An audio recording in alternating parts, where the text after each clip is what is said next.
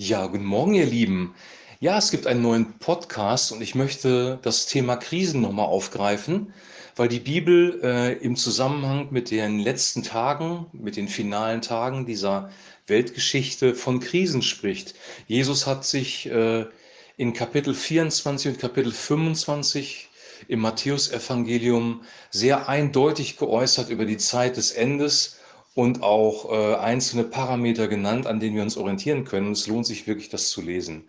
Auf jeden Fall, was auffällig ist, ist, dass wir in einer Zeit ähm, leben, in der das Wort Krise sehr, sehr häufig gebraucht wird. Das ist mir aufgefallen, das erste Mal 2008, als wir von der Wirtschaftskrise sprachen, in die Europa gekommen ist. Wir mussten Griechenland retten oder beziehungsweise die griechischen Banken retten ähm, viel Geld in die Hand nehmen, damit diese Europäische Union, wie wir sie kennen, äh, nicht den Bach runtergeht und finanziell alles äh, zerstört wird.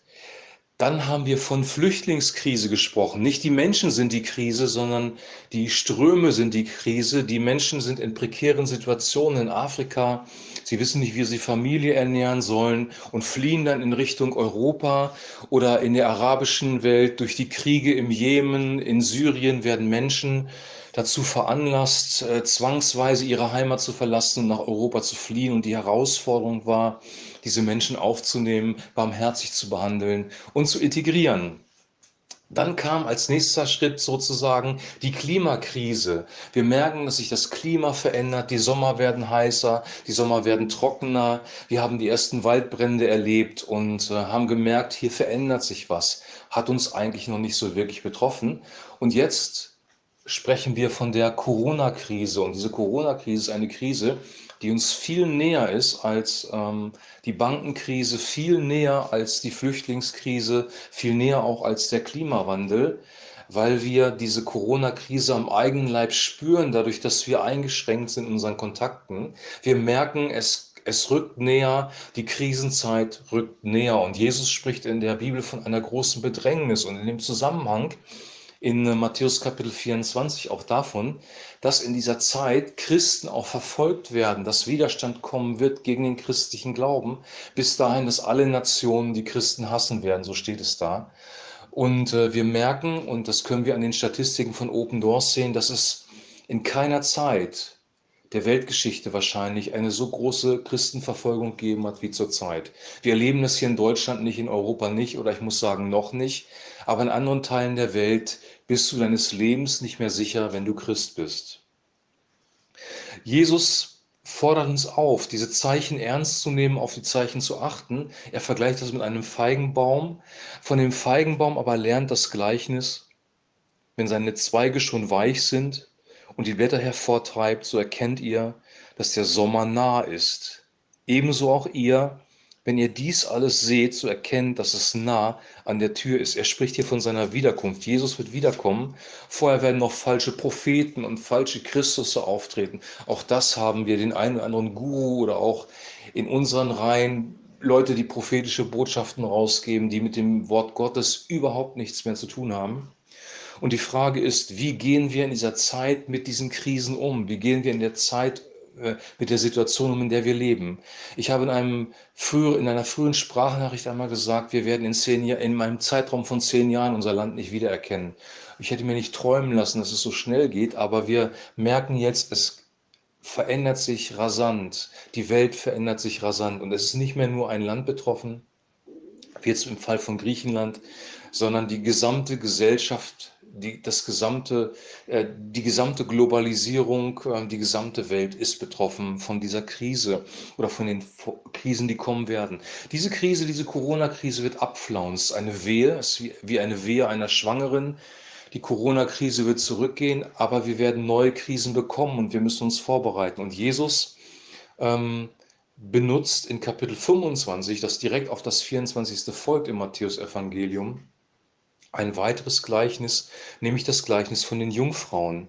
Dann wird das Reich der Himmel zehn Jungfrauen gleichen, die ihre Lampen nahmen und ausgingen dem Bräutigam entgegen. Fünf von ihnen waren klug und fünf von ihnen töricht. Denn die Törichten nahmen ihre Lampen und nahmen kein Öl mit sich, die Klugen aber nahmen Öl in den Gefäßen zusammen mit den Lampen. Als aber der Bräutigam noch ausblieb, wurden sie alle schläfrig und schliefen ein. Um Mitternacht aber erhob sich ein lauter Ruf. Also um Mitternacht in der Dunkelheit der Nacht, die Nacht, die Drangsal, die Bedrängnis, die Trübsal, eine finstere Zeit. In der, um Mitternacht aber erhob sich ein lauter Ruf, siehe, der Bräutigam geht aus ihm entgegen. Da standen all jene Jungfrauen auf und schmückten ihre Lampen. Die Törichten aber sprachen zu den Klugen, gebt uns von eurem Öl, denn unsere Lampen erlöschen. Die Klugen antworteten und sagten keineswegs, damit es nicht etwa für uns und euch nicht ausreiche, geht ihr lieber hin zu den Verkäufern und kauft für euch selbst. Als sie aber hingingen, um zu kaufen, kam der Bräutigam und die, die bereit waren, gingen mit ihm ein zur Hochzeit und die Tür wurde verschlossen. Später aber kommen auch die übrigen Jungfrauen und sagen, Herr, Herr, tu uns auf. Er aber antwortete und sprach, Wahrlich, ich sage euch, ich kenne euch nicht. Und dann kommt noch ein Satz, wacht also, denn ihr wisst weder den Tag noch die Stunde. Ich kenne euch nicht. In dem nächsten Gleichnis wird der abschließende Satz noch härter. Da sagt er über die Knechte, also über den unnützen Knecht, und den unnützen Knecht werft hinaus in die äußerste Finsternis. Dort wird das Weinen und das Zähneknirschen sein. Also wenn Jesus zu uns sagt, ich kenne euch nicht, ist das eine sehr, sehr dramatische, sehr, sehr bedrückende Aussage eigentlich. Auf der einen Seite, auf der anderen Seite ist es aber auch eine sehr positive Aussage, weil die Jungfrauen, die kein Öl hatten, die Frage ist ja, wie hätten die ein Öl kommen können? Die anderen Jungfrauen, die das Öl hatten, sagt, kauft doch Öl. Wir brauchen aber nicht für Geld zu kaufen, sondern wir kaufen Wein und Milch umsonst. Wir kaufen die guten Dinge umsonst. Wir bekommen das, was wir von Gott bekommen wollen, aus Gnade. Und ich kenne euch nicht bedeutet, ich habe keine Beziehung zu euch. Der Unterschied offensichtlich zwischen diesen Jungfrauen war, dass die einen eine Beziehung hatten und die anderen nicht, weil das ist in diesem Wort kennen enthalten. Das ist das gleiche Wort, was übrigens gebraucht wird äh, für die Beziehung zwischen einem Mann und einer Ehefrau. Jesus sagt, ich kenne euch nicht. Wachsam sein bedeutet nun, dieses Wort, diesen Satz ernst zu nehmen und zu sagen, so, wie kann ich, wie kann ich Jesus kennen? Wie kann ich dafür sorgen, dass das Öl in meiner Lampe leuchtet und dass ich Öl in meinem Gefäß habe? Diese Öllampen hatten ja ein eigenes Reservoir von Öl in sich enthalten. Die Öllampe war gefüllt mit Öl. Und wir denken manchmal, wir haben noch genug Öl, die Lampe brennt, ist doch alles gut. Aber dieses Öl wird in der Zeit des Endes nicht reichen. Wir werden mit diesem Öl nicht bis ans Ende durchhalten können. Wir brauchen eine Reserve, ein zusätzliches Öl. Und in der Bibel ist das Öl ein Symbol für den Heiligen Geist. Und wenn wir mit Jesus Gemeinschaft haben, wenn wir mit ihm in Beziehung leben, fließt der Heilige Geist zu uns. Was bedeutet Gemeinschaft haben mit Christus?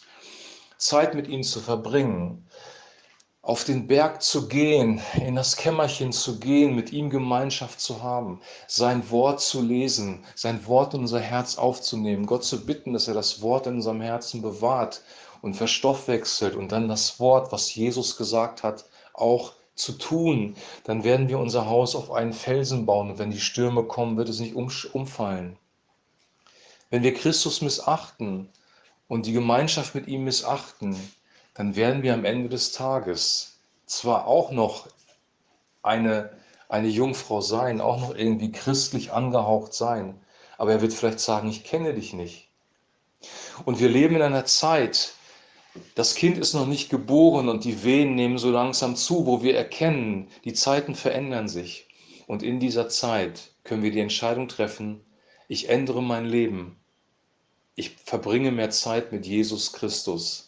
Ich lasse mich von seinem Wort inspirieren. Ich lasse mich von seinem Heiligen Geist erfüllen. Ich lasse mich von seinem Heiligen Geist umgeben. Ich nehme seine Gegenwart. Jesus ist unsere Rettung.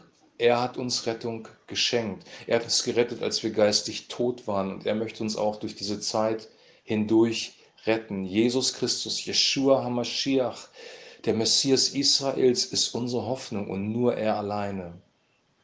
Wir leben in der Zeit, wo das Kind noch nicht geboren ist, wo die Wehen nacheinander kommen und wir können noch die Entscheidung treffen, ich ändere mein Leben. Eine Krise ist immer eine Herausforderung. Gestern hat der ich glaube, der Strick, was der Virologe gesagt, wir müssen uns überlegen, wie leben wir danach? Wird die Welt die gleiche sein? Und viele, selbst Leute aus, der säkulare, aus dem säkularen Bereich, aus der Presse, aus der Politik, aus der Wissenschaft sagen, wir werden nach der Corona-Krise nicht mehr so leben, wie wir vorher gelebt haben. Wir müssen Dinge verändern. Und Jesus oder der Vater schickt diese Wellen der Bedrängnis, diese Wellen der ja auch Plagen, wenn man so will, um uns dahin zu bringen, dass wir unser Leben überdenken und dass wir unser Leben verändern.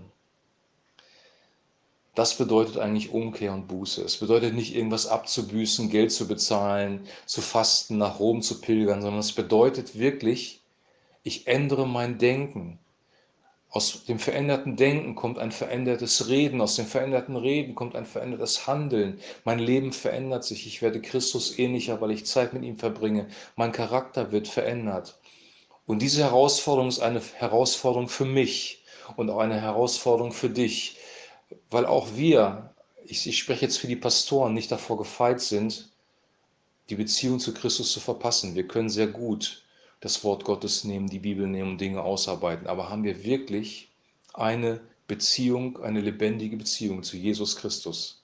Das ist meine Herausforderung auch an die Pastoren, die heute zuhören. Hast du eine lebendige Beziehung zu Jesus Christus? Ich wünsche uns allen, dass wir diese Zeit nutzen. Carpe diem, wie man so schön sagt, nutze den Tag, dass wir den Tag noch nutzen, um die Beziehung zu Christus zu bauen.